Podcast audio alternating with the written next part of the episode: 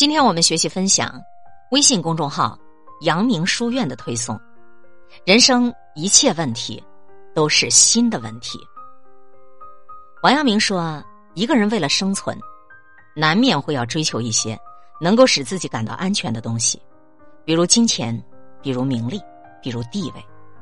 不过，有的人他是在良知的指导下追寻这些，有的人却只是一门心思的。在追求外物，如果我们的内心永远盯着那些外物，必然就会累得死去活来。而心学的最大妙处就在于，我们可以在身心幸福的情况下追逐外物，只要能以良知为指引，追求什么都是可以的。所以，王阳明心学不仅是我们身心修行的法宝，还是我们人生问题的灵丹妙药。尤其是今天我们要一起学习分享的这十五种。直接关系到现实生活的真切智慧。第一，和朋友相处，懂得谦让很重要。处朋友，勿相下则得益，相上则损。大概的意思就是，我们跟朋友相处，彼此谦让就会受益，彼此攀比那就只能受损。人都是有私心的，都会注重自己的利益。每个人的付出都是需要得到回报的，这是人之常情。所以，朋友之间以彼此谦让为基础，不仅每个人的利益不会受损，双方在互帮互助、互利共赢当中，还能够使彼此获得更大的利益，两个人之间的交情也会随之越来越深。第二，越不想看书，你越硬要硬着头皮去看。日间功夫觉纷扰，则静坐；觉懒看书，则且看书，是以因病而药。大概的意思是说，如果你白天做功夫觉得烦躁不安，那么你就静坐，就算不想看书也必须去看，这是对症下药，也是一种方法。我们肤浅浮躁的心，总是会本能的往舒服上面去跑。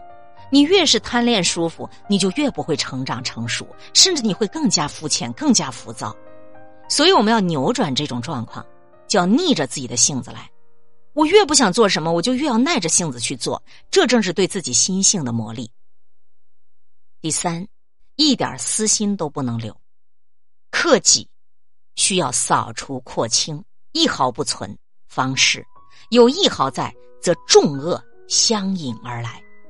大概的意思是说，克制自己，务必就要把自己的私心彻底扫除干净，一点私欲没有才算可以。有一点私欲存在，众多的恶念就都会接踵而来。我们克制自己，是为自己泛滥如何的私欲筑起了一道堤坝，势必要固若金汤，滴水不漏。如果留存一点私欲，就如同在堤坝上豁开了一道口子，很容易就造成大坝的决堤。因为这个时候你整颗心，你都还是欲望在做主导，你只有潜伏了下来。所以克己修身，是来不得半点妥协的。第四句，悔悟是人生最好的药，悔悟是去病之药，然以改之为贵。若留置于中，则又因药发病。大意是说，悔悟是去病的良药，贵在改正。但是如果你把悔恨留在心里，那又是因药而生病了。人非圣贤，孰能无过？知错能改，善莫大焉。这就是人生的常态。稀松平常的很，所以第一我们要懂得悔悟，第二我们要懂得改正，第三我们要不把悔恨留在心里，这就是完整的一个成长过程。第五句话，工作生活忙乱，皆因得失之心。大概的意思是说，处理事情你出现了时好时坏、不好的情况，并且伴有困顿失序的弊端。我跟你讲，这都是由于你被毁誉得失的心连累住了，你不能够实际的获得他的良知。当今社会，我们放眼望去，很多人在工作生活当中都是手忙脚乱，越忙越乱，把事情弄得一团糟糕，自己也困顿不已，狼狈不堪。那为什么会这样？王阳明先生一语道破天机，那只是因为你的得失的心太重了，你只想要好的结果，你非常害怕得到坏的结果。于是你就蒙蔽了自己那一颗本来就能够泰然处之、平和应对的心。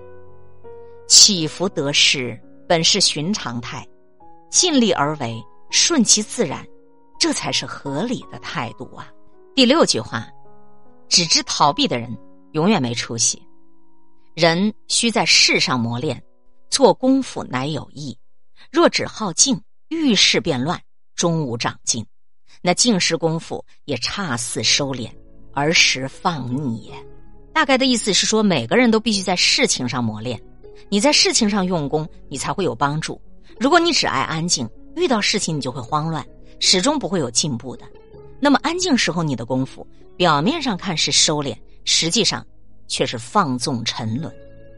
王阳明先生说的这个情况，就是放到现在叫个逃避。你逃避根本就不是清静，所以王阳明才说你那个叫放纵沉沦。事情总是要面对的，人是得要在事情上磨练的。你逃避是永远没有出息的。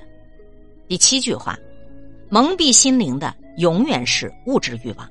如果没有物质欲望，千类蒙蔽，你只靠着你的良知去发挥作用，那么就无时无处不是道。然而平常人大多数被物质欲望牵累蒙蔽，不能够遵从良知。王阳明口中的良知等同于本心，本心人人都有。王阳明则告诉了我们，为什么多数人他不能够保持和守住本心，那便是因为。物质欲望的蒙蔽，当今时代这一点尤其值得我们重视。你被蒙蔽的那颗心，就如同“蒙蔽”这两个字的含义是阴暗而糊涂的。就算是得到再多，那又有什么用呢？唯有本心呈现，才能清明、放松、自在。第八句话：好学加坚持等于涵养。人须是知学。讲求只是涵养，不讲求只是涵养之志不切。意思说，人应当知道学习、求学、讲论，无非是涵养德行；不求学讲论，只是因为涵养的志向不够真切。诸葛亮在《诫子书》中说：“非学无以广才，非志无以成学。”王阳明先生这句话的意思基本上也是一样，但是要更深入一些。学不仅关系到才。它更关系到你的涵养，所以做人是不能不学习的。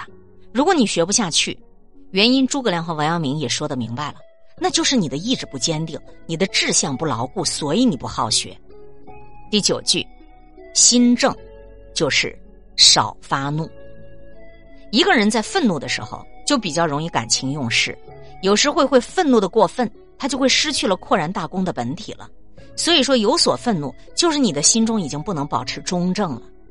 王阳明先生这句话，其实在告诉我们：易怒、爱怒、暴怒，这都是修养不足的表现。修养不足，就是你的意不定、心不正，既失去了扩然大公的本心，也违背了中正之道。这样的心有两个词可以形容：第一个词叫偏激，第二个词叫邪气。我们注意和克制自己的怒气，这都是。校正涵养之路。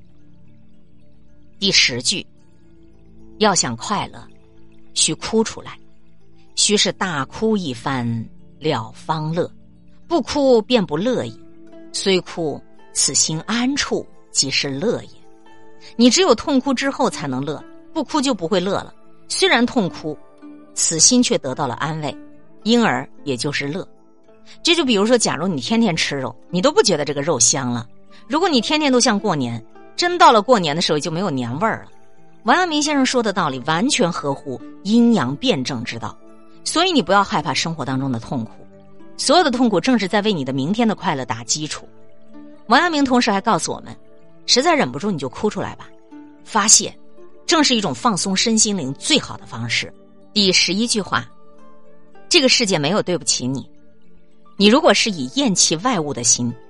去静中求取，相反只会养成骄横、懒惰、懈怠的恶习。你如果不厌弃外物，再到静处去涵养，这样就是可以的了。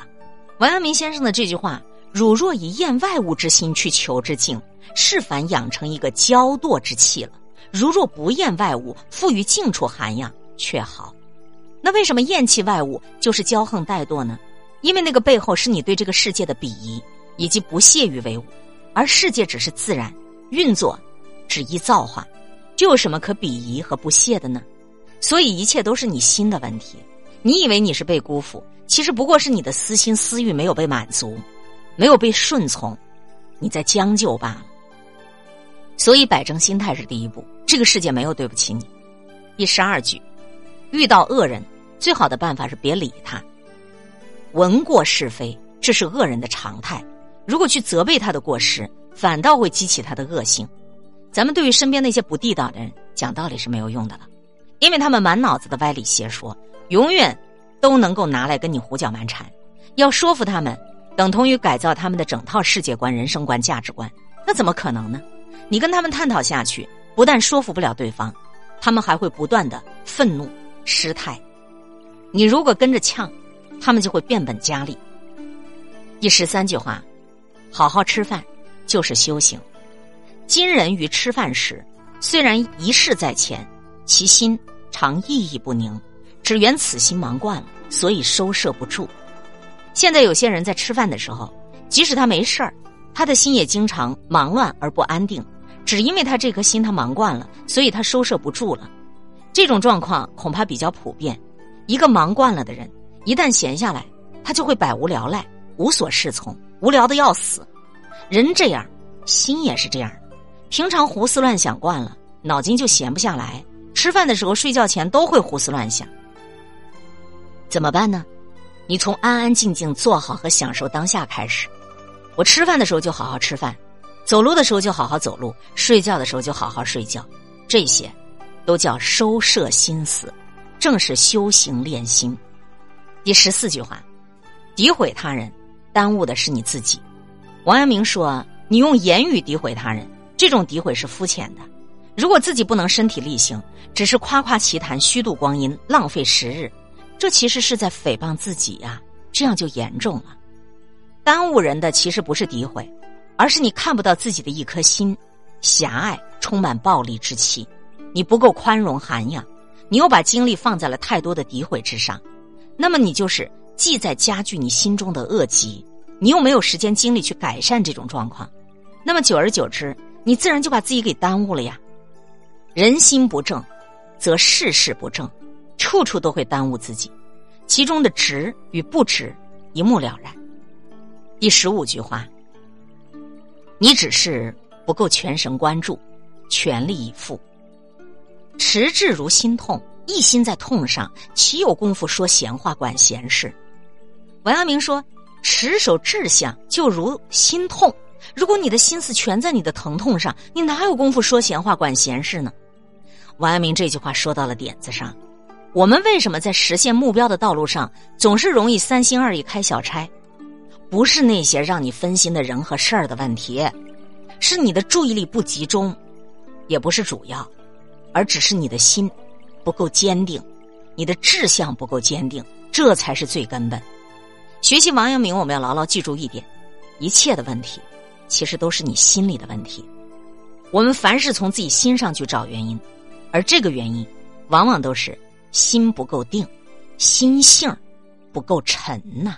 今天会遇见什么人，会发生什么事，都有各种意想不到的可能性。分享传播有力量的文字，亲近感受真善美的观点和态度。空中和你相互勉励，保持微笑、淡定、从容的好心态。祝福有缘分在这里遇见的你。身体好，心情好。我是海林，欢迎来听一切刚刚好。本节目由喜马拉雅独家播出。